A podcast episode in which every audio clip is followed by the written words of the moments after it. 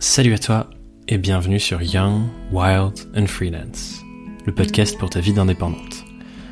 Je m'appelle Thomas Burbidge et dans ce podcast, je pars à la rencontre de nos pères, entrepreneuses indépendantes, pour te partager leurs apprentissages et t'aider à progresser dans ta propre aventure. Et il y a un truc qui devient de plus en plus important pour moi dans ma démarche de création de contenu, mais aussi d'accompagnement de mes clients, de mes clientes, c'est de rappeler qu'au-delà de notre démarche individuelle et de notre pouvoir personnel, qui est grand, on évolue aussi dans un système et dans une structure sociétale qui nous donne à chacun, chacune, plus ou moins de place, plus ou moins d'opportunités, plus ou moins de liberté pour faire ce qu'on souhaite faire. Et on ne part pas tous du même endroit, avec les mêmes privilèges et les mêmes ressources, et j'ai vraiment envie d'intégrer cette dimension presque politique dans ce que je partage et dans ce que je transmets. Et cet épisode va notamment contribuer à ça, avec une merveilleuse conversation avec Tatiana Saint-Louis, avec qui j'ai discuté quand j'étais au Québec au mois de décembre. Tatiana est consultante en présence numérique et elle aide notamment les femmes à mieux raconter et valoriser leur image et leurs compétences sur Internet pour prendre leur place et oser montrer leur valeur. Et ce qui est particulier pour Tatiana, c'est qu'elle fait ce qu'elle fait et elle entreprend en considérant que tout cela est un acte féministe. Si vous avez jamais entendu le terme féminisme ou même celui du patriarcat, je vous invite à aller vous documenter sur les sujets pour vous rendre compte à quel point, et très souvent malgré nous, notre organisation sociétale crée des inégalités entre les genres et souvent même des formes de violence envers les femmes. Et c'est un sujet vaste et complexe dans lequel c'est facile de faire des généralités et euh, j'ai envie d'essayer d'éviter d'en faire, mais on observe beaucoup ces déséquilibres, notamment dans le fait qu'il est souvent plus facile pour nous, et je dis nous en, en tant qu'hommes, moi aussi, de rendre visibles nos activités et ce qu'on fait sur Internet et d'en parler euh, ouvertement, plus librement. Et les femmes, à l'inverse, vont davantage douter de leur légitimité, douter de leurs compétences, tout simplement parce que sociétalement, elles sont plus entraînées à le faire que nous les mecs. Et voilà, c'est compliqué tous ces sujets, mais tout cela pour dire que dans cet épisode avec Tatiana, on échange sur l'importance d'apprendre à valoriser son histoire personnelle, son parcours, notamment en faisant un travail sur sa marque personnelle, on parle beaucoup de ça dans cet épisode, et surtout quand on est une femme dans notre société malheureusement très patriarcale. Et bref, pour continuer d'explorer tout ça avec euh, une bien meilleure manière d'en parler dans la conversation, je vous laisse écouter Tatiana et moi, et on se retrouve à la fin pour le débrief ensemble. Bonne écoute. Bienvenue sur Young World and Freelance, Tatiana. Merci de m'avoir invité, je suis super content d'être ici. moi aussi, je suis trop, trop content. J'avais, euh, quand, quand je me suis dit je vais faire une saison au Québec, il y a quelques noms qui étaient une évidence, t'en faisais partie. Donc je suis super content et et je suis très heureux de discuter aussi parce que euh, on se rejoint sur euh, mon métier de base et, euh, et, mes premiers amours au business qui sont branding. Mhm. du coup, j'ai hâte de voir ce qui va sortir de cette conversation parce que j'ai dû à un moment donné prendre la difficile décision d'arrêter mes missions clients là-dessus mhm. pour me focaliser sur là où mon énergie allait, qui était plus cette partie pédagogie freelance. Euh, mais à la base, c'est ça ce que je fais. Je faisais du branding pour des, des, startups. Donc, euh. Ouais, c'est intéressant. On va pouvoir en discuter, je pense. Euh, c'est quoi nos définitions aussi de marque? Mmh, cool. Ça s'en va avec la présence web. Moi, c'est beaucoup le branding personnel qui m'a qui m'a attiré. Mais ouais, j'ai hâte, j'ai hâte de voir comment tu te positionnes là-dessus. Ouais. mais pour démarrer, la, la question que j'aime bien poser, c'est pour commencer un peu par euh, ton impulsion de qu'est-ce qui fait que tu es arrivé jusqu'ici aujourd'hui, c'est cette question de comment et surtout pourquoi est-ce que tu es devenue indépendante Ici, je sais qu'on dit travailleur autonome, mais euh, qu'est-ce qui t'a. C'était quoi l'impulsion qui t'emmène dans cette, euh, dans cette histoire-là? Ouh. J'ai toujours eu comme une vraie importance qui avait été mise sur l'indépendance point dans ma vie. Que ce hmm. soit l'indépendance de pensée, l'indépendance hmm. d'idées, l'indépendance financière. Ça avait toujours été comme... Moi, je... ma mère, elle vient d'Argentine, puis elle nous a toujours dit que euh, on devait pas nécessairement écouter ce que les profs nous disaient si ça allait à l'encontre de nos valeurs ou si ça allait à l'encontre de, de, de, ce qu'on croyait être vrai. Puis ça, c'est quelque chose qui a vraiment été développé euh, chez moi depuis que je suis vraiment petite. Puis je pense que c'est ce qui a fait ma force, que ce soit à l'université ou après ça dans différents... Euh, euh, dans, dans, dans, dans, différentes activités que j'ai fait sauf sur le marché du travail où l'indépendance n'est pas toujours valorisée. Euh, tu sais, juste dire ce que tu penses ou donner ton opinion, des choses comme ça. Euh, c'est là que j'ai commencé à sentir des frictions par rapport à hmm. ce que je pouvais vraiment donner comme, comme apport, puis de voir que mon potentiel n'était pas nécessairement utilisé à bon escient quand j'étais pas capable d'être libre de m'exprimer de cette hmm. façon-là. Puis on dirait que c'est ça qui m'a mené vers l'exploration de quelque chose euh, euh, au niveau plus entrepreneuriat, puis, puis de me lancer à mon compte parce que je voulais juste j'avais j'avais trop de choses à dire puis j'avais pas l'espace pour les dire j'ai l'impression donc c'est comme un espèce ouais de quête d'espace pour euh, pouvoir sortir des trucs de toi que tu pouvais pas sortir ailleurs quoi quête d'espace puis aussi puis ça c'est comme en tant que femme je pense que ça a toujours été important pour moi de savoir que um, I got my back. Tu sais, que peu importe ce que hmm. j'allais euh, avoir comme circonstance dans ma vie, si je me faisais mettre dehors ou des choses comme ça, ben j'avais des compétences qui étaient clés pour moi et qui faisaient que peu importe où j'allais rebondir, j'allais être capable de, de me débrouiller. Puis pour moi, tu sais, hmm. bâtir une entreprise pour soi, c'est bâtir ses actifs de hmm. marque, c'est bâtir ses actifs de notoriété. Puis c'est grâce à ça qu'après ça, on devient euh, J'aime le terme antifragile qui vient d'un livre genre que j'ai beaucoup aimé, de Nassim Taleb justement. Et euh, pour moi, quand j'ai vu ce terme-là, c'est exactement ça vers quoi je veux aller, c'est comme antifragilité au niveau financier, hmm. professionnel, tu sais.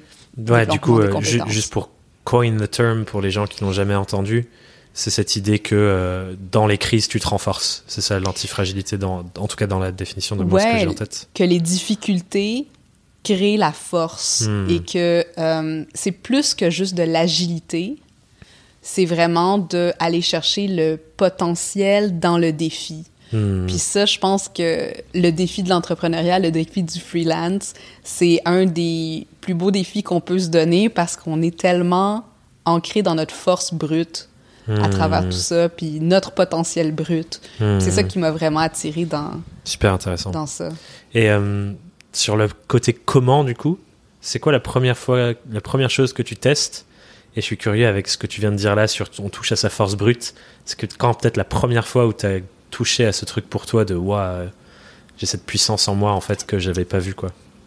Ou peut-être que tu la connaissais déjà d'ailleurs, mais. puissance au niveau de l'indépendance, au niveau de mon potentiel.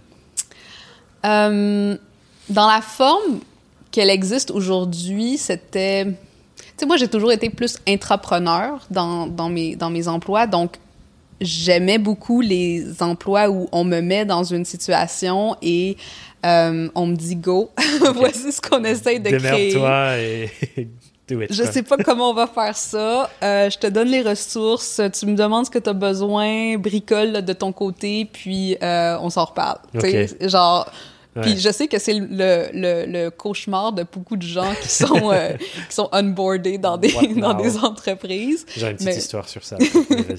mais pour moi, ça, c'était comme, OK, cool, genre, tu sais, comme, on, on, me laisse l'autonomie, on me laisse justement de l'indépendance puis de l'espace. Puis là, je peux expérimenter, je peux aller faire mes recherches. Tu sais, c'est vraiment l'idée, genre, de, de chercher par soi-même. Fait que, tu sais, ça, c'était d'un point de vue professionnel.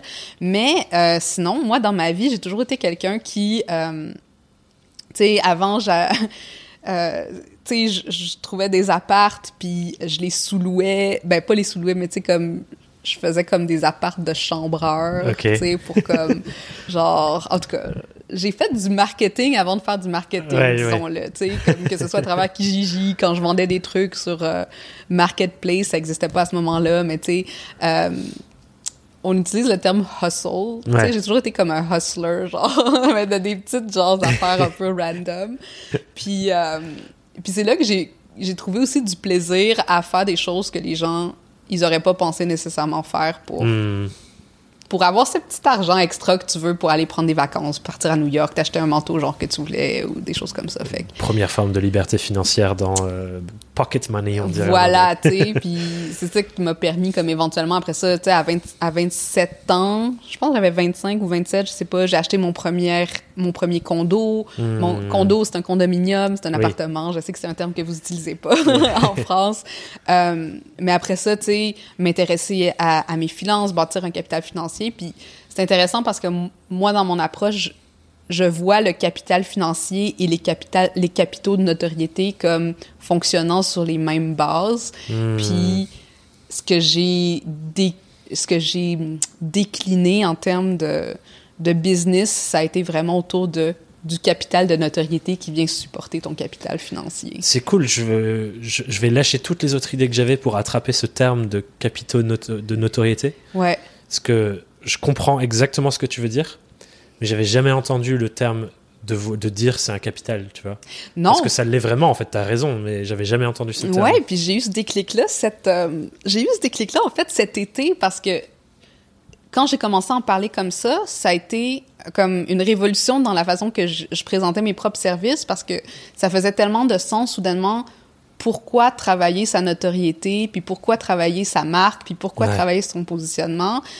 Puis comment ça, moi, ça avait contribué à euh, accélérer mon succès quand j'étais prête à me lancer en freelance euh, parce que j'avais bâti ce capital-là hmm. déjà à travers différents projets que j'avais entamés ou des choses comme ça. Fait euh, non, c'est un, c'est vraiment mon approche que j'ai commencé à, décrire comme ça. Ouais. Puis, tu sais, même après ça, on peut faire plein de déclinaisons par rapport à, tes, types d'actifs que tu peux mettre. Puis tu sais, tu as des actifs qui sont plus euh, antifragiles, justement. Plus, comme si on pense à l'immobilier, ben, tu sais, ton site web, ton SEO, genre, hmm. tes, tes, contenus qui restent là puis qui vivent plus longtemps, mais qui prennent plus de temps à, à générer des revenus. Euh, tandis que tu as d'autres actifs qui sont plus liquides, comme par exemple, bon, genre... Euh, réseaux sociaux, les réseaux sociaux, euh, les likes sur Insta, les, publications virales ou des choses comme ça qui pourraient, genre, soudainement générer des choses, mais que tu peux perdre pas rapidement. durable, ouais. Hmm. Que, tu, que tu perds rapidement. Ouais, super intéressant. Euh,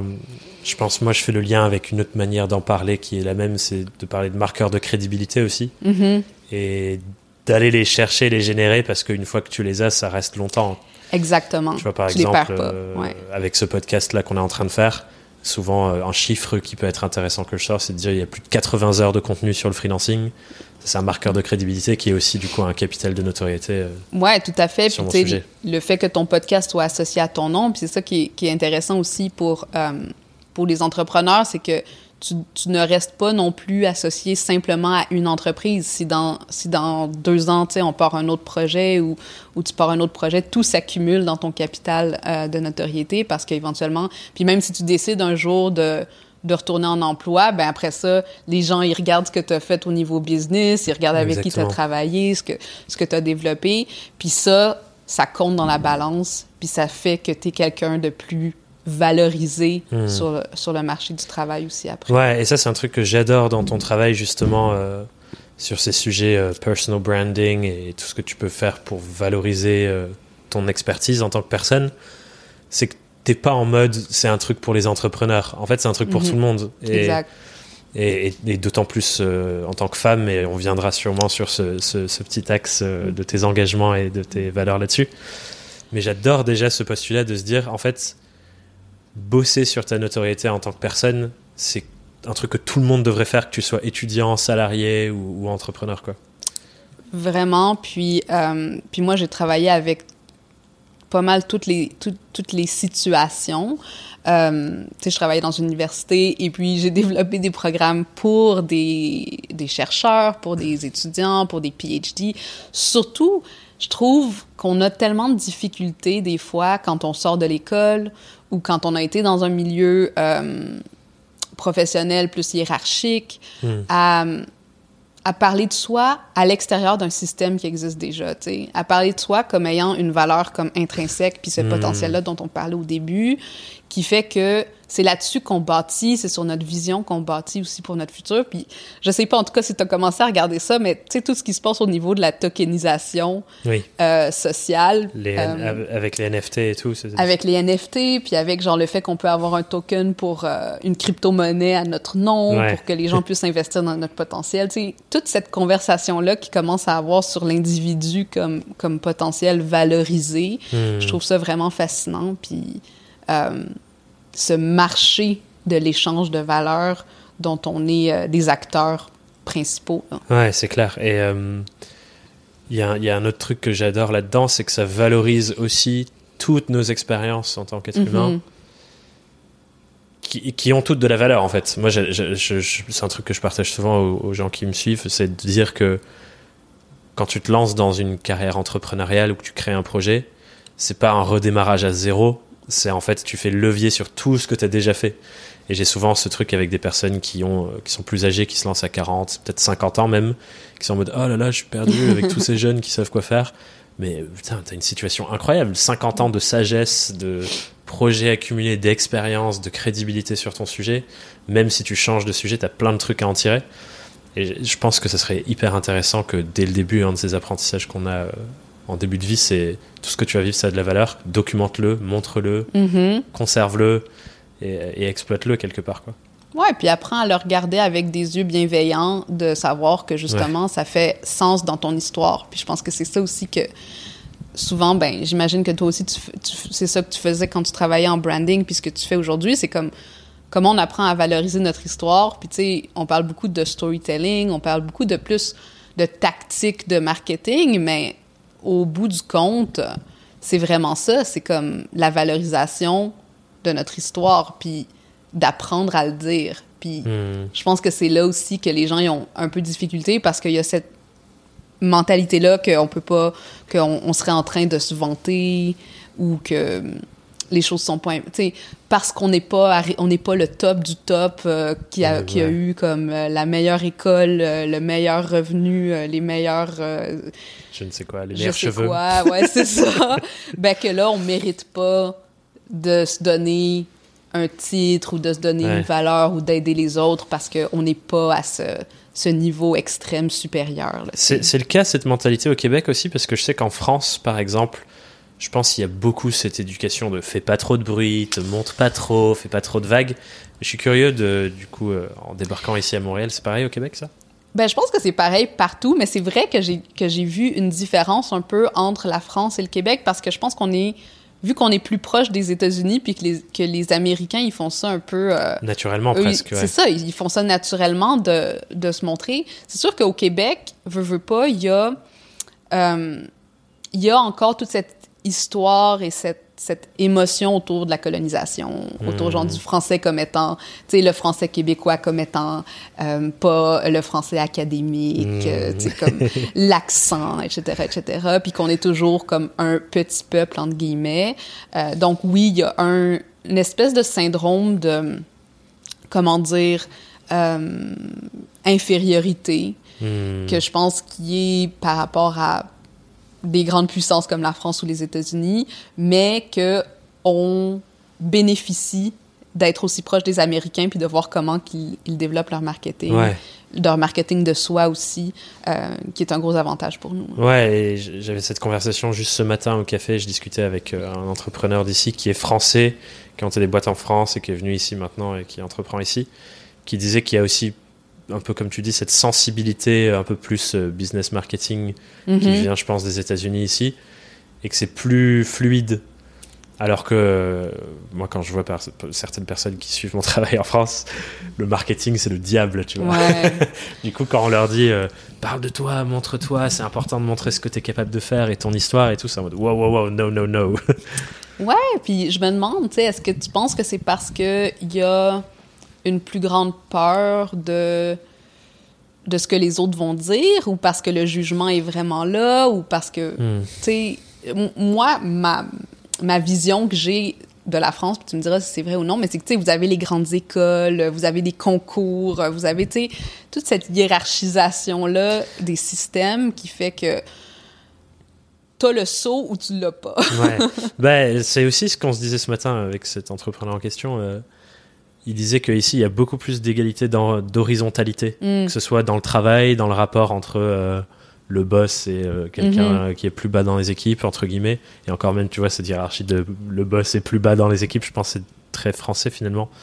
Et j'ai l'impression que, ouais, les, il disait rien que la CCI ici, donc la Chambre des commerces, mm-hmm la chambre de commerce franco-canadienne, elle est ultra structurée et il est en mode waouh, j'avais plus l'habitude de voir autant de niveaux hiérarchiques uh-huh. par rapport à des entreprises ici. Donc j'ai l'impression que effectivement, sans vraiment connaître comment c'est ici, qu'il y a plus ce truc en France de euh, le boss, puis euh, son sous-manager, puis le sous-manager, puis les équipes, puis les équipes, puis les équipes.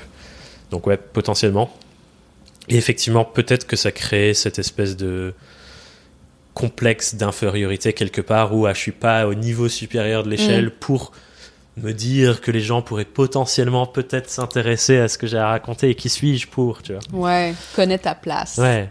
Il y a peut-être un truc comme ça, mais je pense que du coup, c'est d'autant plus une opportunité dans le sens où si tu prends la parole, bah, il y, a plus de place, quoi, tu vois, quelque part. Peut-être c'est le biais à opposer. Il y, a plus de place, mais ça, va ça montre aux gens que c'est possible aussi. Puis je pense que c'est ça le. Je pense que c'est ça la grande révolution du web. Ben. Hmm.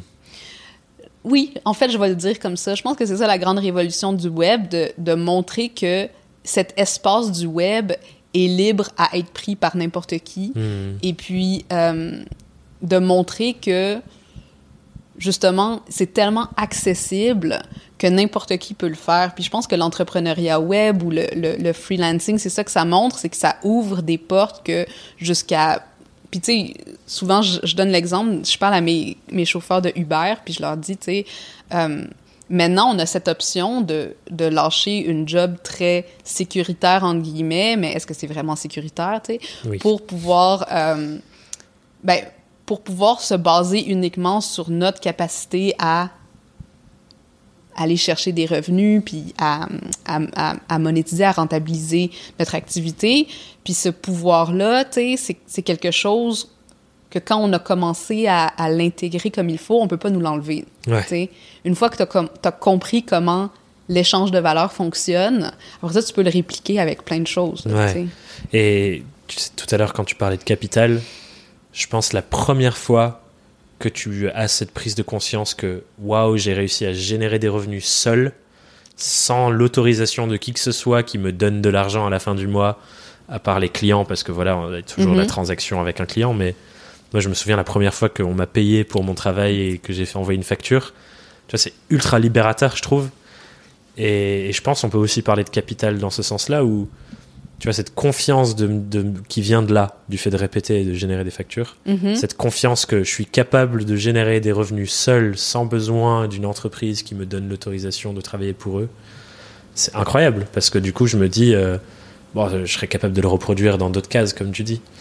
Et euh, je pense que c'est un vrai capital, du coup, c'est presque, tu vois, cette haute confiance envers nous-mêmes et prendre conscience de sa puissance, c'est un autre truc. Ouais, puis pour moi, le personal branding, ça a vraiment été initié de ça parce que j'étais dans une entreprise dans laquelle je me sentais prisonnière et je devais changer de job. Mais là, c'est de passer d'une entreprise, d'une situation dans laquelle tu te sens la victime hmm. et de recadrer ça pour réaliser que dans le fond, c'est moi qui ai le gros bout du bâton parce que c'est moi qui ai euh, l'expertise, c'est moi qui ai hmm. l'expérience, c'est moi que les gens veulent engager, hmm. puis que dans le fond, mon échange de valeurs, il n'y a pas à être dépendant à seulement une fausse conception de sécurité ou qu'on est en train de me faire une faveur parce qu'on me donne une job.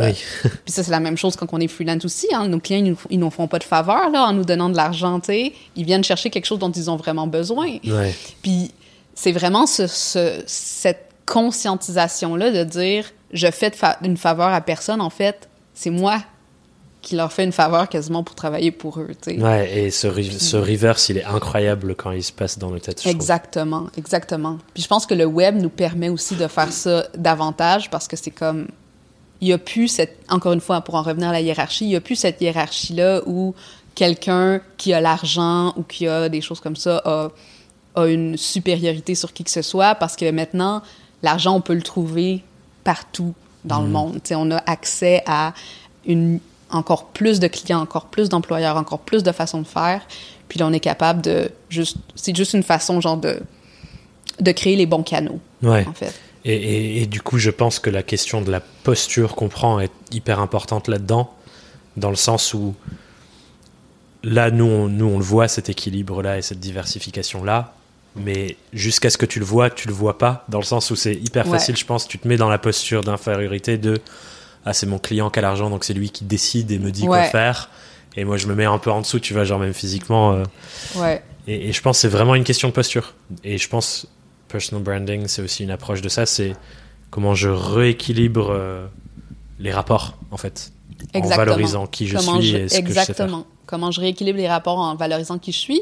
Puis l'autre chose dans lesquelles les gens, je pense, se sentent souvent inférieurs, c'est ceux, encore une fois, soit ils n'ont pas, comme, ils ont, ils ont pas commencé, ils n'ont pas d'expérience, ou ils n'ont pas eu de clients avant, ou ils sont nouveaux. Tu sais, ça, je le vois souvent, que ce soit avec mes clients français ou mes clients québécois, de dire, ah, mais là, il faut que je mange mes croûtes, il faut que je fasse genre comme euh, tant d'argent avant de pouvoir euh, charger autant, tu sais. Puis, une petite histoire que je veux raconter par rapport à mes propres débuts, c'est que moi, quand j'ai lancé M ta marque, M ta marque était un projet que je faisais pour avoir une nouvelle job. Donc, j'ai commencé à hmm. construire moi-même mon expertise à travers ce projet d'entreprise qui est devenu maintenant mon, mon gagne-pain principal. Et euh, c'est ce qui m'a permis de doubler mon salaire en l'espace de genre six mois. Tu comme de trouver un emploi euh, deux fois plus payé, même nombre d'heures syndiquées, toutes les conditions que je pouvais chercher, parce que j'avais juste pris un moment de ma vie, puis je me suis dit, bon, qu'est-ce que mon public cherche, dans le sens mon employeur idéal recherche, Génial. puis comment je peux lui montrer que j'ai ces compétences-là, puis si j'en ai pas qui me manquent, comment je vais les développer rapidement, donner deux, trois preuves, montrer que je suis capable de bâtir un site, que je suis capable d'écrire des articles de blog en anglais, en français, euh, que je suis capable de, de promouvoir mon site mhm. envers d'autres. Puis là, c'est toujours de se dire, tu sais, comme, bon, qu'est-ce qu'on a besoin de moi, puis comment je vais le montrer? Puis dans le fond, tu sais, si j'avais à résumer, c'est quoi le marketing, c'est ça que... Ouais. ça, serait, ça serait vraiment comme le plus simple des Basic definition, ouais. C'est trop bien. Enfin, ce que j'allais embrayer sur... Euh, c'est quoi pour toi genre les premiers pas pour commencer à valoriser notre image et tout mais ça c'est une super un super exemple.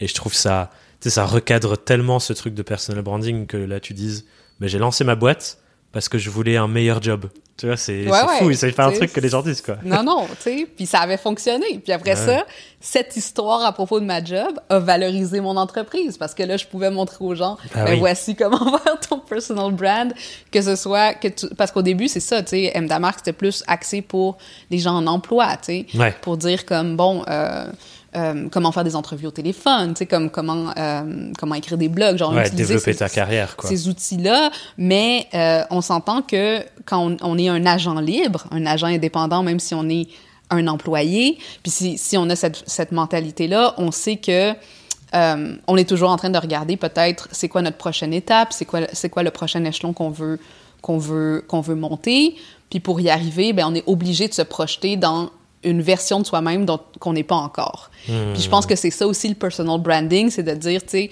tandis que je me projette dans cette version future de moi, qu'est-ce que je suis en train de développer en même temps? Parce que on n'a pas des... Tu sais, les gens pensent que, puis je sais qu'ils ils savent que c'est pas vrai, mais, mais les gens pensent qu'on passe de, de, point A à point B, mais ils oublient le chemin. Ils oublient le chemin que ça prend pour se rendre là. Puis pendant qu'on est dans le chemin, on peut dire qu'on est au point A, mais on peut aussi dire qu'on est rendu au point B. sais, on n'est pas obligé de dire qu'on est, ah, je suis entre A et B à telle hmm. distance de ma destination. C'est vraiment comme, je suis en devenir sur le point B, genre, j'ai juste besoin de telle, telle petite affaire pour, pour y arriver. Hmm, hmm. Et du coup, je trouve que c'est une super réflexion bien concrète pour ceux qui nous écoutent aussi de se dire, c'est quoi la prochaine marche que je veux gravir, peu importe ce sur quoi je travaille en ce moment, et la forme dans laquelle c'est, que ce soit salarié ou pas, mm-hmm. ou indépendant entrepreneur ou pas, et de quoi j'ai besoin, sur quoi je peux bosser ou que je peux valoriser pour aller vers là.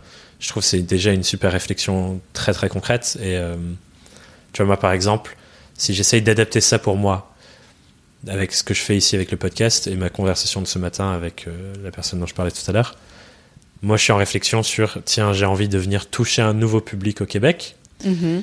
Et du coup, une des premières réflexions, c'est ok, bah, va au Québec, quoi. Parce que sinon, tu vas pas le faire. Donc, me voici en train de faire ce podcast, discuter avec euh, les sommités de l'entrepreneuriat québécois. et, euh, c'est un premier pas. Et du coup, ça m'immerge à l'intérieur. Et voilà, mon histoire se rapproche de là. Je découvre que j'adore être ici. J'adore. Euh, enfin voilà, je me sens trop bien ici depuis une semaine, donc ça nourrit aussi ces réflexions et c'était pas dans ce sens. Et j'attends pas l'autorisation de ah j'ai un client là-bas, du coup je vais y aller. C'est je vais aller le provoquer, je vais intégrer ça à mon histoire personnelle. C'est ça, puis je pense que si tu l'as vraiment bien dit, c'est intégrer à son histoire personnelle au lieu de se dire ah mais mon histoire m'a pas permis de faire ça dans le hmm. passé, donc je ne suis pas cette personne qui est capable de le faire dans le futur. Ouais, grave. Puis je pense que c'est ça aussi quand on est dans le personal branding, tu sais, puis encore pour en revenir avec cette, cette notion je sais pas si on va appeler ça de l'humilité ou de, de, la, de la fausse modestie aussi de dire ah, je suis sais, je suis qui, moi, pour parler de telle chose, ben, c'est de dire, tu sais, justement, comme ton histoire t'a amené de certaines façons à être ici aujourd'hui et ton désir va t'amener à être quelque part ailleurs d'ici là, mais tu sais, les deux sont aussi importants les uns que les autres, tu sais, comme ton histoire te définit pas, ton désir te définit pas, mais les deux ensemble te définissent. Mmh, ouais. Et il y a une autre métaphore qui me vient, qui, qui est du, de, dire, euh, souvent on peut se dire on est le héros de notre propre film, mais en fait, on veut pas être le héros, on veut être le, réalisateur, la personne qui écrit le mmh. script. Voilà. Plutôt que le héros du roman, on veut être l'auteur. Exact. Et quand tu es l'auteur, là, tu peux effectivement faire changer l'histoire, mais quand tu es le héros, c'est comme si un truc extérieur qui dicte ce qui se passe, en fait. C'est ça. C'est ça. Et j'aime bien cette métaphore pour dire, du coup, ce truc de euh, OK, tu veux que ça aille dans ce sens? Bah, vas-y, écris-le, quoi. Qu'est-ce qui va se passer pour que tu ailles dans ce sens? Ouais, donne-toi la.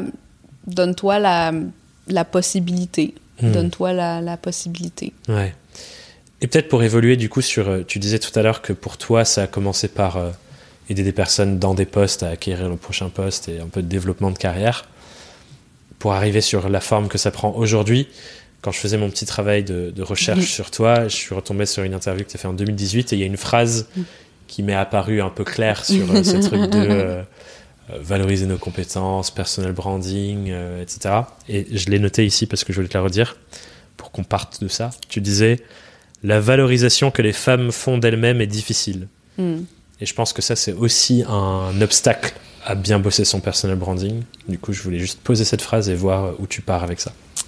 Ouais, puis dans toute la conversation qu'on a eue jusqu'à maintenant, c'est sûr que là, on parlait du Québec, de la France, on parlait aussi, du fait de pas se sentir légitime si notre histoire nous, nous supporte pas dans, dans le passé. Mais moi, ce que j'avais réalisé aussi beaucoup avec ma propre expérience, puis venant d'un monde, tu sais, je veux dire, je viens du monde le plus illégitimisé ici, euh, au Québec du moins. Peut-être en France, c'est différent, mais je viens du monde de la littérature et des lettres. Et ici, tu sais, comme on n'est pas un peuple je sais pas si ça va être euh, mal compris ce que je veux dire, mais j'espère que non. Euh, on n'a pas cette euh, éducation aussi intellectuelle que peut-être il y a en France, tu comme cette, cette, culture de, l'intellect. Oui, puis de, d'avoir des cafés philosophiques, puis des choses comme ça, c'est moins commun ici. Puis je pense qu'il y a un degré euh, de sentiment d'illégitimité auprès des intellectuels québécois. Mais ça, c'est une autre hmm. conversation. Oui. Euh, c'est pas nécessairement pour ça qu'on est ici aujourd'hui. Mais je viens d'un monde dans lequel, euh, tu sais, pour moi, c'était hyper intellectuel, tu sais, d'être dans, dans l'académie, dans le monde académique puis tout ça. Mais que quand tu transposes au marché du travail, une maîtrise comme ce que j'ai en littérature, c'est presque, ça vaut presque rien, hmm. parce que c'est considéré comme pas pratique. Euh, hmm. Qu'est-ce que j'ai appris, genre, en littérature qui va me servir dans. Oui, ça fait que lire des livres. J'ai juste lu des livres, j'avais la tête dans les nuages, j'écrivais des textes que personne va lire, sur des livres que personne n'a lus. Fait que, tu sais, c'était comme.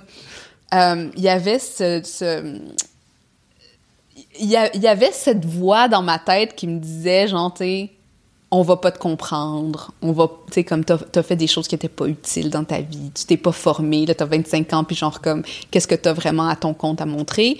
Et je sais aussi, tu sais, une, ça, c'était une des premières frustrations de voir que l'école nous avait pas éduqués pour rentrer sur le marché du travail hmm. comme il faut. Après toutes les années d'université que j'ai faites, J'étais comme, bon, maintenant, comment je me trouve une, une, job ou comment je fais pour valoriser ce diplôme-là que je viens d'avoir? Mais aussi en tant que femme, d'avoir été comme la A+, tu sais, d'avoir été genre, euh, tu sais, dans, dans les, les top notes pendant toute ma vie, cette pression-là de performer aussi, hmm. c'était un gros choc de rentrer dans le marché du travail puis de voir qu'il y avait personne qui allait me donner genre un A+, ever. Genre, tu sais, c'était fini, genre, le temps des A+. Alors que c'était ce vers quoi j'avais été conditionnée hmm. euh, comme étant la preuve de ma valeur. Ouais, la validation extérieure par une note, c'est ça La validation extérieure par une note, la validation extérieure de savoir que j'ai bien fait le travail, que, genre, j'avais fait ce qu'on m'avait demandé de faire, da da da da da. Puis ça, je pense que c'était c'est une caractéristique que les femmes vivent vraiment beaucoup et hmm. euh, qui est supportée par la façon dont l'école est construite et qui, à quelque part, les déstabilise quand elles arrivent dans un contexte professionnel et surtout dans un contexte indépendant dans lequel il n'y a plus personne qui va te dire que tu fais bien les choses. Hmm. Et c'est là-dedans que j'ai commencé à vraiment réfléchir à tout ce qui venait avec les conditionnements des femmes, tu sais, comme le sentiment de l'imposteur, euh, le syndrome de la bonne élève, euh, l'idée genre que, euh, tu sais, ce perfectionnisme-là qu'on semble hmm. avoir aussi qui nous amène à, à nous bloquer, l'inconfort à parler d'argent, à donner des prix sur, sur nos services, tu sais, à négocier.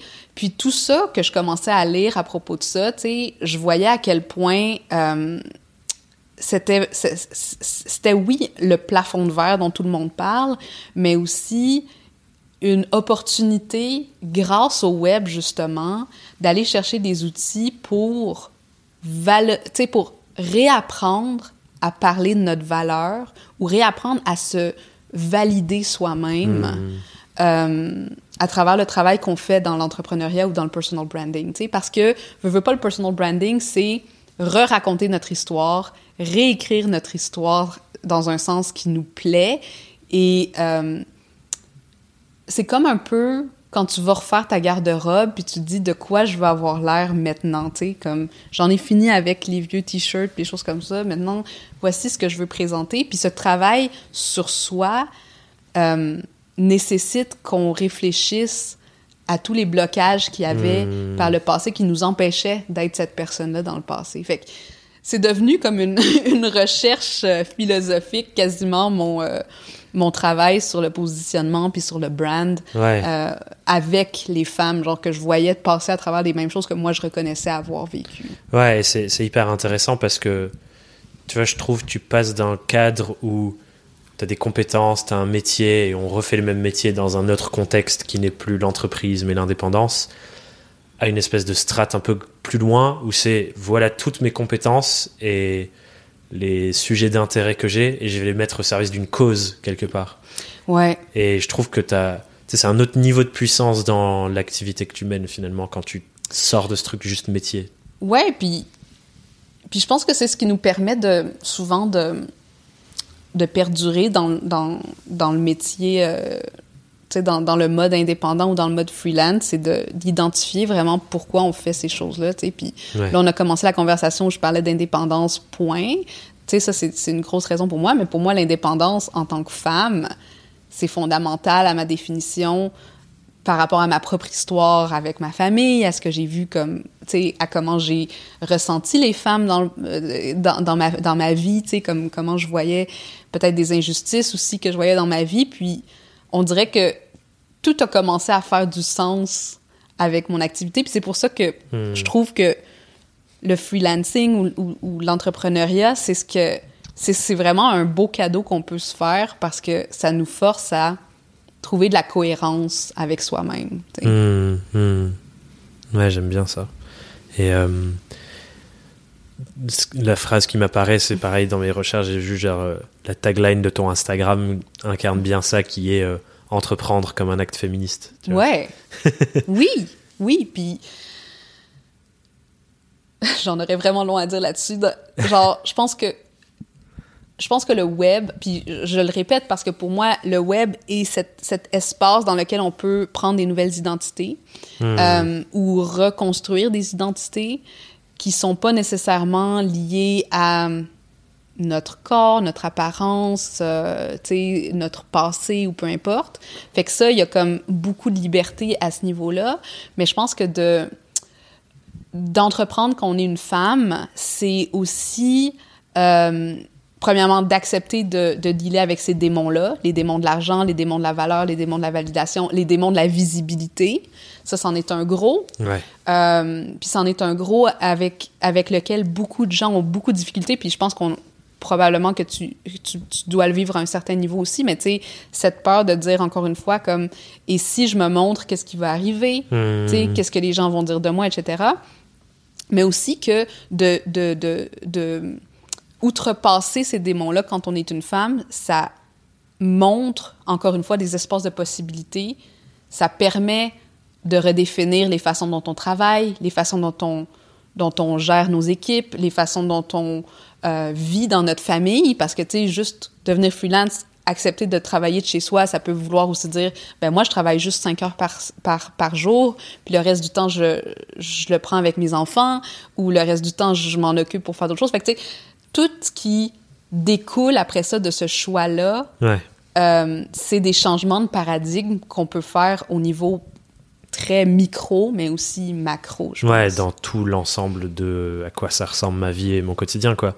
Ouais. Euh, mais ce qui est trop intéressant là-dessus, c'est qu'effectivement, et, et j'ai envie, je me dis, c'est cool qu'on arrive sur cette conversation, j'ai envie qu'on ait cette conversation, parce que oui, il y a cette apparente liberté incroyable quand on est freelance et qu'on se dit euh, je peux tout redessiner.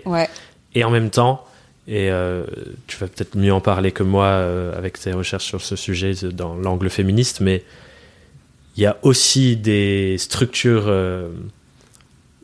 j'allais dire structures structurelles. C'est un peu de la répétition, mais il y a une sorte de, il y a des forces structurelles dans le monde dans lequel on habite, dans les interactions qu'il y a, qui font que peut-être certains ont plus de liberté que d'autres. Tout à fait. Et c'est pour ça, je, enfin moi j'aimerais bien qu'on ait cette conversation-là, peut-être sur euh, ce que tu as vu toi. Tu vois, par exemple, tu dis l'organisation de la journée. Moi j'ai vu dans plein de couples, plein de relations, où les deux sont potentiellement freelance, mais où du coup euh, l'homme a plus de liberté que la femme parce que la norme, entre guillemets, c'est la femme qui s'occupe des enfants. Tout à fait. Why, tout à tu fait. vois. Puis, tu sais, là, on, on, rentre dans la, dans la conversation sur les privilèges. Puis, tu sais, sur le fait aussi, comme par exemple, moi, je suis une personne, euh, tu sais, qui a fait tant d'années d'université, je suis blanche, euh, tu sais, j'ai comme un tas de privilèges aussi qui fait que euh, mon expérience du freelancing est différente de, de, tout, autre. De, plein, de, plein d'autres personnes. Fait que ça, je pense qu'il faut comme garder ça en tête aussi euh, quand on fait je veux pas dire faire miroiter parce que je pense que chaque exemple vaut la peine d'être mis de l'avant. Comme mon exemple en vaut un, mais c'est pas l'exemple universel. Sais, ton exemple, la même chose, où, où, il y a plein. Puis c'est pour ça que c'est intéressant, puis c'est pour ça que j'avais fait aussi de mon podcast cette, cette volonté de converser sur différents modèles de réussite ou différentes façons de vivre, de, de, définir le succès. Parce qu'il n'y en a pas. Parce que c'est justement ça euh, que je pense qui empêche beaucoup de gens de de trouver du plaisir puis de la satisfaction dans leur dans leur dans leur choix. C'est de devoir tout le temps se comparer à quelque chose c'est comme ah mais j'ai pas fait 100 000 cette année. Ah mais j'ai pas genre euh, euh, tu sais j'ai travaillé plus que 5 heures par jour. Ou tu sais puis de se comparer comme ça de cette façon là alors que quand on est devenu freelance on a justement voulu sortir du cadre de la définition de ce que c'était le succès tu sais. Puis puis je pense que quand on parle de privilèges, on parle aussi de, de ça, c'est comme s'approprier, qu'est-ce que ça veut dire pour nous vivre une bonne vie? Hmm. Et, ça, je suis trop heureux parce que c'est un endroit où on se rencontre là-dessus et j'avais vu effectivement sur ton podcast que il y avait cette intention de montrer plein de modèles et, pas juste dire c'est ça la voie et, et plutôt questionner sur c'est quoi toi ta voie et qui sont les exemples qui t'aident à aller vers cette voie parce que tu vas t'inspirer de ces personnes-là qui ont euh, peut-être 5% comme ce que tu voudrais ou 60% mhm. comme ce que tu voudrais. Et je pense que c'est différent et c'est un modèle unique pour tout le monde, quoi. Ouais. Tout en prenant en compte effectivement qu'on part pas tous et toutes du même endroit. Et voilà, c'est le monde dans lequel on vit, qu'on part pas tous et toutes du même endroit et c'est ok. Ouais. Euh, mais qu'on peut être euh, vigilant à ça. Et moi aussi, c'est important pour moi en tant que créateur de contenu de valoriser ça. D'ailleurs, j'essaye toujours d'avoir un, pas un équilibre, mais un déséquilibre sur le podcast avec plus de personnes femmes qui viennent intervenir. ouais, non, c'est important de, c'est important de faire ça. Puis tu sais, je tiens à noter aussi que je trouve, ce que je trouve vraiment intéressant puis cool, c'est que à chaque semaine ou presque, j'ai des, j'ai des hommes qui, qui, communiquent avec moi qui disent Ah, oh, ça fait bizarre de, de me voir adresser au féminin dans ton infolettre, mais je l'oublie souvent parce que je me ça me rejoint tellement ce, que tu, ce, ce dont tu parles. Puis, tu sais, pour moi, c'est, c'est vraiment ça l'idée de, de parler de féministe, c'est que c'est un féminisme inclusif qui est plus. C'est peut-être le terme féminisme, tu sais, qui devrait pas être féminisme dans le sens que on, c'est juste un changement de paradigme sur celui qui est déjà en place en ce moment dans la société. Puis hmm. je pense qu'il y a beaucoup de gens qui, qui se reconnaissent dans ce, ce désir puis cette volonté de changer la façon dont, dont on a ces discussions-là, justement. Hmm.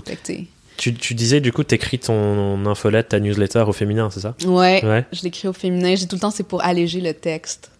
Genre, à la place de dire il, elle, euh, il, c'est un choix, là, genre les pronoms euh, inclusifs. Je trouve ça intéressant aussi, toute la conversation qu'il y, a autour de ça, mais, mais moi, j'ai fait le choix de l'écrire euh, au féminin. Ouais, ben, c'est un truc qu'on fait euh, dans mon programme à l'année, qui s'appelle le programme SURF. Je le fais avec mon associé, qui s'appelle Marie, et qui est très engagée sur ces sujets-là aussi. Et pour la promo de cette année, on a pris la décision de le faire, de prendre la parole au féminin neutre. Alors moi, je m'entraîne encore. c'est ouais, pas, pas évident parce que ça change plein de manières. Et encore, je vois que ça devient de plus en plus réflexe. Euh, de, par exemple, dans, dans, notre promo, on est une trentaine. Il y a deux, trois hommes, tu vois, une mhm. majorité de femmes. Et du coup, mhm. on parle en, féminin. Ouais. Euh, et, je trouve ça trop bien parce qu'effectivement, ça rééquilibre plein de choses. Et, euh, et, des fois, je me surprends même à parler au féminin pour moi-même parce que j'ai pris l'habitude, tu vois. Et c'est nouveau. mais, mais, en vrai, en vrai j'aime beaucoup. Ça me, c'est trop bien, je trouve, de déconstruire ça aussi dans le langage. Oui. Je suis en train de lire Bourdieu et euh, Judith Butler en ce moment, fait que c'est en plein dans la déconstruction du langage. Mais, euh, mais ce qui est intéressant aussi, c'est que c'est un choix de positionnement qui exclut aussi hmm. les gens qui sont pas dans ta communauté. Parce que j'ai eu une expérience qui était un peu ben c'était pas drôle mais c'était intéressant c'était que euh, j'avais écrit justement une offre d'emploi au féminin et euh, un homme avait appliqué. Ben, il voulait pas appliquer, il voulait voir l'offre d'emploi. Et après ça, il s'est dit d'être choqué parce que c'était au féminin. Puis que, tu sais, là, en, il a comme laissé aller son, son euh, monologue intérieur qui hmm. disait féministe frustré, qui veut avoir le contrôle, nanana, sans même que je lui demande, tu sais. Hmm. Puis là, j'étais comme, ah, c'est super intéressant comment juste un choix de posture comme ça peut aller chercher chez quelqu'un ces réactions-là viscérales qui, à moi, me donnent simplement comme information que on peut pas travailler ensemble. C'est bon, c'est un filtre naturel, mais euh, c'est le genre de choses que je veux encourager les gens aussi à faire, de dire, si vous avez des valeurs, si vous avez des... Euh, euh, des visions sur le monde, de ne pas avoir peur de les mettre de l'avant parce que ça va aller chercher les bonnes personnes et rejeter les mauvaises personnes. Hmm. Au lieu de vouloir dire, mais est-ce que c'est mieux de parler au-dessus ou au vous? Est-ce que c'est mieux de. de, de c'est tellement la question, quoi. on s'en fout, là. Ouais, choisis celui avec lequel tu es bien, puis les gens qui aiment, ils vont venir, puis les gens qui aiment pas. Euh, ouais, et ça, ça j'aime trop euh, ce truc-là, parce qu'effectivement, souvent, on cherche c'est quoi la bonne manière en essayant de se, se tortiller dans le cadre. Et, et en fait, moi, j'aime bien souvent retourner le truc c'est, OK, il y a toujours des gens à qui ça va déplaire quoi qu'il arrive, quoi que tu fasses Est-ce que tu préfères porter le masque que tu penses que tu devrais porter au risque qu'il y ait des gens euh, avec qui tu t'entendrais bien, qui t'aiment pas, mais parce que c'est le masque ou qu'on t'aime ou qu'on te déteste, mais pour qui t'es vraiment, quoi? Exact. Non, non, tu sais, puis c'est un peu ça aussi, je pense, le gros travail qu'on fait, euh, moi, avec mes clients en positionnement. Tu sais, souvent, ça a l'air d'être un, un, programme sur le marketing, mais au bout du compte, c'est comme est-ce que tu peux plus assumer quitter? Quitter, ouais. Puis après ça, on va trouver les messages pour en parler. Après ça, on va trouver ta voix. Après ça, on va trouver. Puis c'est là que le brand rentre en compte parce que c'est comme une fois que tu assumes ce que tu veux dire, le reste, des identités visuelles, euh, des façons de faire, des lignes éditoriales, des calendriers de contenu, ça, c'est facile là, au bout c'est des outils. C'est des outils. C'est pas, pas le cœur de ce que tu as besoin de savoir. Le cœur de ce que tu as besoin de savoir, c'est qu'est-ce que tu veux communiquer vraiment, sous quelle forme, avec quel masque ou avec quel habit ou peu importe. dans quel format.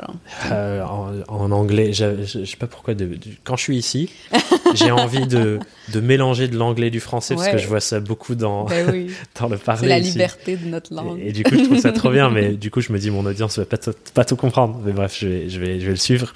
Ce que j'allais dire en anglais, c'est Who do you want to show up as? Mm.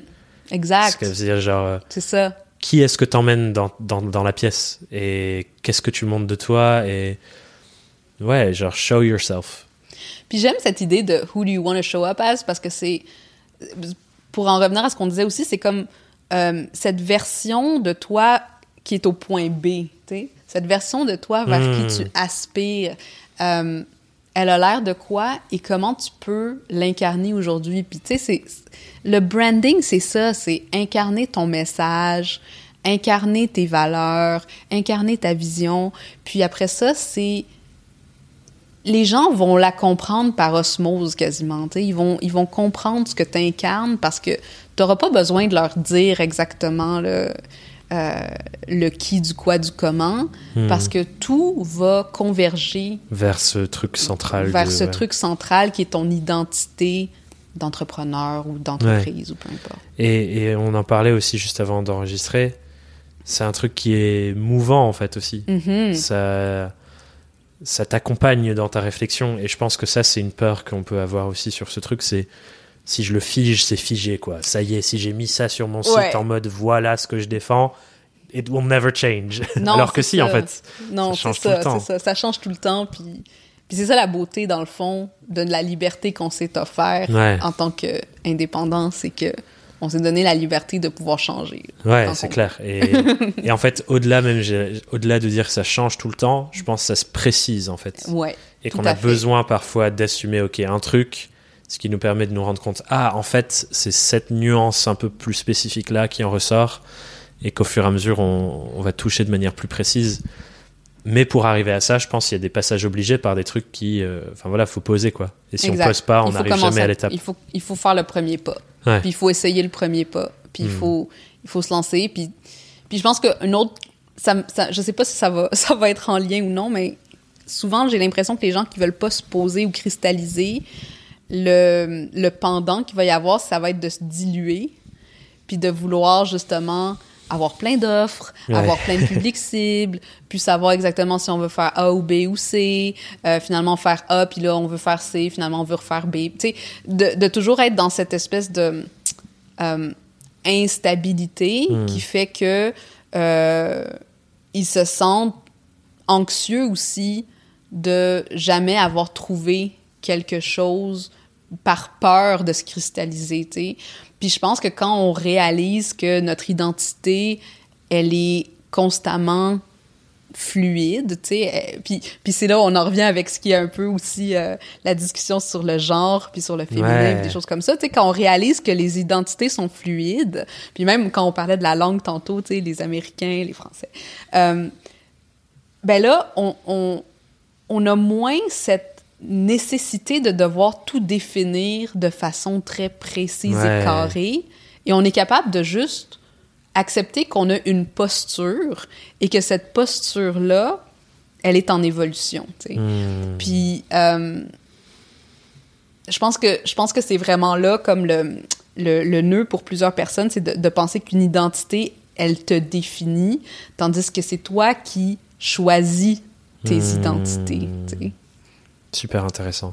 Parce que ce sujet de l'identité, il me fascine dans le sens où tout ce qu'on met après la phrase je suis, mm-hmm. c'est souvent des choses qu'on va incarner beaucoup dans notre comportement et qui quelque part nous, nous sans forcément dire nous enferment, mais ça nous caractérise dans toutes les sphères de nos vies.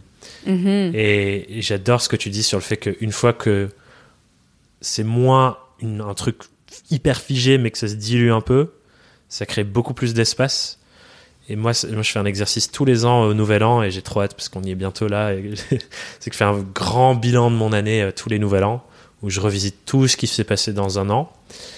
Et, euh, et souvent, c'est un moment où je me rends compte que j'ai énormément changé mm-hmm. entre euh, ce qui était vrai pour moi en janvier 2021 et vrai pour moi en décembre 2021.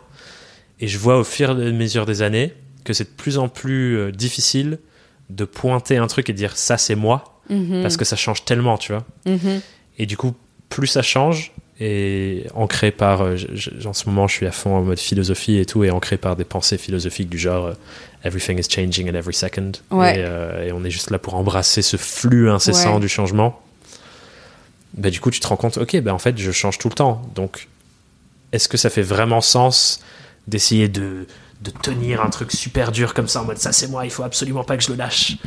Et juste embrasser que c'est ça, c'est l'illusion du contrôle. Puis, puis on en revient avec l'antifragilité. tu sais. L'antifragilité, c'est comprendre qu'on n'a hmm. pas contrôle sur les événements, mais nous, on, est cap on, on doit être en mesure de surfer la vague, tu sais, ou de ou, ou, d'être capable de garder l'équilibre ou de de, de de danser avec de danser avec, tu sais, de, de, de dire comme oh cette chose que j'aurais jamais prévue est arrivée. Voici comment genre je vais euh, j'ai j'ai l'image du euh, du fou dans le dans, dans le jeu de tarot qui me vient en hmm. tête, tu sais comme danser sur des des falaises un peu euh, instables comme ça, mais dans le plaisir, dans le bonheur, dans, hmm. dans la dans la compréhension que il y a rien justement de figé et que c'est ça la beauté de ce qu'on est en train genre de vivre. L'entrepreneuriat en fait partie. C'est comme c'est embrasser cette incertitude. Ouais, ouais.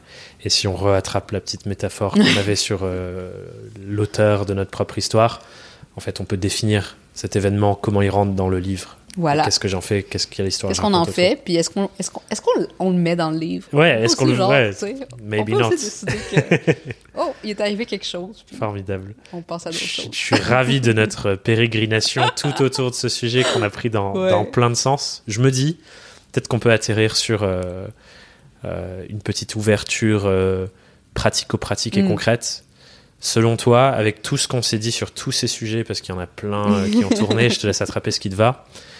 Pour des gens qui nous écoutent, qui se disent Ok, il est temps pour moi de me montrer comme j'ai envie de me montrer, tu commencerais par où? Moi, je. Je commence toujours par revisiter notre histoire, tu sais, puis voir j'ai un petit exercice comme c'est pas toujours facile à faire mais il est intéressant c'est de dire on s'assoit 10 minutes mettons puis je pense à trois événements de ma vie. Hmm. un dans mon enfance un dans mon adolescence un dans mon âge adulte. Puis aucun jugement. Il y a pas un bon événement il y a pas un mauvais événement. Celui qui va sortir va sortir. Trois événements. Ça a été quoi mon sentiment à ce moment-là, puis ça a été quoi, comment je l'ai transformé en leçon qui m'a défini. Hmm. Et est-ce qu'il y a un lien entre ces trois choses? Hmm. Est-ce qu'il y a un lien avec ce que je fais aujourd'hui dans mon emploi, dans mon, dans mon activité professionnelle? Est-ce que ça, à quelque part, correspond à une, une lutte que j'ai que dans cette vie? sais? Fait que de juste revoir notre histoire puis voir comment on a compris certains euh, ces, ces, ces, moments fondateurs de, de, notre histoire qui font hmm. que comment est-ce que je peux les lier aujourd'hui à ce que je fais? Ouais et peut-être du coup partir de je vais communiquer là-dessus ouais. quelque part je vais communiquer là-dessus ou du moins je vais euh, je vais accepter ça dans je, vais accepter que ça ça fait partie puis des fois on dit comme oh non mais moi je suis euh, designer graphique parce que j'aimais ça genre les arts à l'école tu sais hmm. mais si on y pense deux secondes, il y a peut-être quelque chose d'encore plus profond. Est-ce que c'est lié avec le sentiment que tu ressentais quand euh, tu es allé pour la première fois au musée, puis tu as vu une œuvre qui t'a chamboulé, Puis pour hmm. toi, il y avait une beauté, genre comme tu croyais pas que quelqu'un qu'un humain pouvait faire ça. Tu sais je sais pas tu sais. Est-ce que le dessin c'était comme quelque chose que tu faisais euh, dans le plaisir avec genre tes frères et sœurs tu sais? Euh, des fois, on, on oublie de penser à la, la, la, notion plus grandiose que nos activités qui ont l'air très. Tu sais, là, on est en train. On fait un podcast, OK, on fait, on fait du. Tu sais, mais euh, elles ont un sens dans, pour nous et pour le monde. Puis, Puis je pense que juste reconnecter avec ça, c'est une première bonne étape pour se relégitimiser dans, dans notre message. Hmm. Puis après ça, bon, plus pratico-pratique, tu sais. Euh, ouais, voir est-ce qu'il y a un lien avec une histoire que vous pourriez raconter par rapport à ça, par rapport à ce que vous faites aujourd'hui. Ouais, ouais, sur nos fondations en tant que personne euh, qui agit dans le monde, en fait. Sur le lien entre le pourquoi votre activité en ce moment fait du sens dans la grande histoire de qui hmm. vous êtes. Trop cool. J'ai plein d'idées qui me viennent pour moi. Euh, très chouette. Je pourrais te le partager après, peut-être. Ouais. Trop cool. On va arriver du coup sur les petites questions rituelles de, de fin de discussion. Et la première, c'est si tu étais face à Tatiana à son tout premier jour sur cette voie de l'indépendance, c'est quoi le conseil que tu lui donnerais avec toute l'expérience que tu as acquise depuis? Ouh, ça fait longtemps que j'ai pas euh, que j'ai pas posé cette question-là. Euh, ce que je lui donnerais comme conseil, c'est euh, c'est écrit comme tu le sens. Hmm écris comme tu le sens, ce que tu sens. Parce que je suis quelqu'un de très euh, sensible, tu sais, comme. Euh, you feel things. Ouais, genre, mais tu sais, sensible aux, choses, aux connexions, puis des choses comme ça. Puis, je pense que l'académie, ou tu sais, comme l'écriture académique, puis après ça, le marché de l'emploi, tout ça, ça m'a sorti de mon cadre sensible pour être comme comment on fait les choses, de quelle façon, hmm. quelles sont les, les techniques? Mais plus j'avance dans mon entreprise, plus j'écris comme je le sens, plus je communique comme je le sens, plus les gens connectent avec ce que j'ai à dire, puis avec qui je suis. Fait que, ça a l'air... C'est évident, mais c'est pas évident, Ouais. Mais ça me parle, c'est écrire depuis un autre endroit, en fait. Pas écrire depuis techniquement ce qui serait bon d'eux, mais écrire depuis qu'est-ce qui me traverse maintenant? C'est ça partir de l'émotion, hmm. puis euh, écrire à partir de là, ouais. Ce qui est ce qui nous rassemble en tant qu'être humain finalement. Ouais, ouais. Puis ce qui est comme au cœur de toutes les tactiques marketing qu'on va qu'on va apprendre. C'est hmm. drôle, hein, le marketing. maintenant, c'est genre fait du storytelling. Euh, bah, par d'émotion. C'est comme, ben oui. bah, moi, moi, ce qui. Tu vois, c'est ça que j'adore euh, dans la vision que j'ai pu développer du marketing avec euh, mes pratiques, mes lectures, mes inspirations comme Seth Godin, c'est qu'en fait, c'est plus comment on interagit en tant qu'être humain, en fait. Mm-hmm. Et c'est pas comment tu. Enfin, c'est pas comment tu vends un truc en plus à des gens qui en ont pas forcément besoin. C'est juste. Euh, on est euh, une espèce bizarre sur une planète bizarre. On a envie de faire des choses.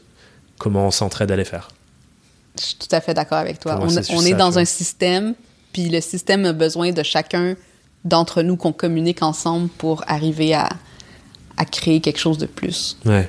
Et voilà, that's marketing. nice. Exactement. Je suis d'accord avec toi, 100%. La question qui fait lien, c'est, si là on a regardé le début de l'aventure, c'est c'est quoi la plus grosse difficulté que tu as vécue depuis ce moment jour 1 jusqu'à aujourd'hui? Et comment tu as fait pour dépasser cette difficulté? Euh, je pense que la plus grosse difficulté, puis là, ton auditoire va trouver que je suis intense, là, mais c'est que je pense que je m'attendais pas à ce que le l'aventure soit aussi chamboulante personnellement. Sais, euh, que ce soit, euh, moi j'ai rencontré mon mari actuel actuel. Je suis mariée avec lui. Euh, c'était mon c'était c'était mon chum. On venait de se rencontrer quand j'ai commencé à ta marque. Fait que tu sais, traverser une relation pendant qu'on se lance, euh, avoir un enfant pendant qu'on se lance, euh, devenir, tu sais, comme évoluer en tant que femme, euh, évoluer dans hmm. mes visions, évoluer dans ma personnalité, euh, devoir dealer avec des vieilles idées que j'avais de moi-même, puis de devoir les dépasser parce que pour avancer, on est obligé d'aller. Puis là, maintenant, j'ai engagé des gens dans mon équipe, des choses comme ça. Fait que je dois aller retravailler des choses hmm. qui étaient probablement cristallisées de mon passé, dans mon histoire que je m'étais dit. Puis il faut que je, re, que, que je ressorte ces choses-là, que je les. Que, que, je les retravaille, que je les hmm. repense, que je les recadre. Puis ça, c'est pas tout... Ça, je trouve que c'est la chose la plus difficile parce que on sait pas exactement dans quel petit recoin de nous ça va nous amener euh, de hmm. devoir travailler notre relation à l'argent, de devoir travailler euh, notre relation à la visibilité, toutes ces choses-là. Euh, mais c'est aussi les plus belles choses parce que c'est ce que j'allais dire. Ça fait évoluer. J'allais dire déjà merci pour ton intensité et que tu l'aies partagé parce que moi en fait je pense que c'est presque ce que je trouve de plus beau dans, dans cette aventure de l'indépendance, c'est que on n'a pas le choix que d'aller regarder partout à l'intérieur de nous. Ouais. Et on, ça nous frotte à ça. effectivement, je pense que pour plein de gens, si on le savait avant, peut-être qu'on n'irait pas. Et en même temps, quand on a vécu, on se rend compte, waouh, genre, heureusement que j'y suis allé. C'est un catalyseur pour toute cette évolution personnelle. puis... Hmm. Et ça, et je trouve que c'est un cadeau du coup aussi. Euh, ouais. En fait, on sort, on sort transformé quoi qu'il arrive. Qu'on réussisse à faire les 100 000 comme tu disais ou pas, on, sort transformé quoi qu'il. Ouais, ouais, ouais. Puis des choix que ça nous porte à, à faire, c'est euh, ça, ça, nous amène à, à, nous faire plus confiance aussi. Hmm. C'est hmm. ce qui est ultimement la meilleure des choses qu'on peut faire pour soi-même. Le meilleur pour, pour les, les gens autour de nous aussi. Le meilleur des capitaux. Ouais, voilà. si on boucle avec cette notion de capital. Trop bien. Génial. Et la dernière question euh, que je t'avais un peu teasé avant, c'est si tu as une question que tu as envie de poser aux gens qui nous écoutent pour qu'ils prennent un temps de réflexion sur eux, leur vie d'indépendant, leur business et leur activité actuelle ou leur projet du moment, peu importe finalement. C'est quoi la question que tu as envie de leur poser? Je vais regarder. Vas-y. Je pense que je vais vous euh, amener à réfléchir à votre fameux why de euh, Simon Sinek, si vous avez lu ce livre-là naturellement, à savoir si vous deviez réfléchir à pourquoi vous êtes là aujourd'hui, qu'est-ce, que, qu'est-ce qui ressortirait? Puis là, je vous invite à faire du journaling. vous n'êtes pas obligé d'avoir une réponse toute claire, toute nette, mais vraiment de réfléchir à pourquoi vous êtes là aujourd'hui, puis qu'est-ce qui fait que vous êtes prêt à passer à travers le bon, mais aussi le mauvais, euh, hmm. pour votre indépendance, pour votre statut d'indépendant. Voilà. Trop bien. Formidable. J'adore cette question aussi. Se reconnecter à la cause. Se reconnecter à la cause. Puis assumer que notre cause, euh, elle n'a pas besoin d'être grandiose, mais elle est nécessaire. Hmm. C'est cool ça. Ouais, on n'est pas tous là pour sauver le monde et c'est OK. Ouais. Trop bien. Bah, merci beaucoup Tatiana, c'était formidable comme eh conversation. Oui, j'ai adoré. c'était génial, merci. Merci à toi. Pour les gens qui veulent te suivre ou en savoir plus sur ton travail, euh, te poser des questions, euh, ouais, tout à fait. Des... Euh, je suis très active sur LinkedIn, Tatiana Saint-Louis.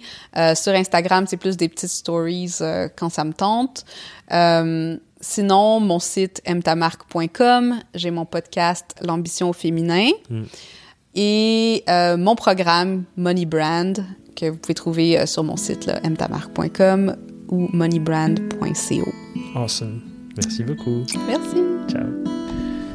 J'espère que cette conversation avec Tatiana t'a plu et que t'as appris plein de choses.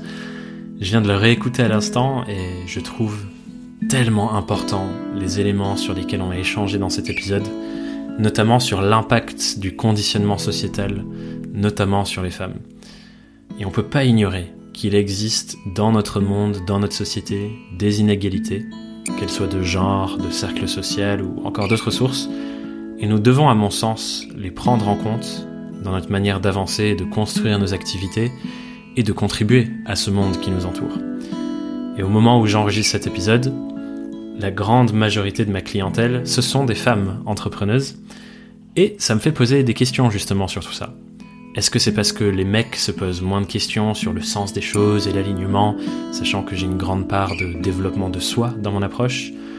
Ou est-ce que c'est parce que les gars et les hommes ne doutent moins et ressentent moins le besoin d'être accompagnés et ont plus de confiance pour le fait d'avancer seul dans l'aventure? Je ne sais pas, mais quoi qu'il en soit, je désire et je vais rendre de plus en plus visible, notamment dans mon travail et dans mon contenu, le fait que oui, il y a des inégalités, oui, il y a des privilèges pour certaines personnes et oui, nous devons prendre tout cela en compte dans la façon dont on travaille, dans la façon dont on gère nos entreprises, dans la façon dont on communique sur Internet, mais aussi entre nous en tant qu'êtres humains, et dans tous les domaines de nos vies finalement. Bref, c'est un sujet vaste et fascinant, assez politique, et j'ai envie de continuer d'œuvrer à ce niveau-là aussi pour, comme Tatiana, moi aussi, entreprendre comme un acte féministe, je l'espère, en tout cas être un bon allié du féminisme, disons.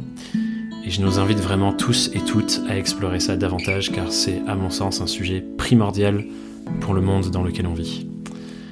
Mais en attendant qu'on continue cette exploration ensemble, je te dis à très bientôt sur Young, Wild and Freelance. Bye bye.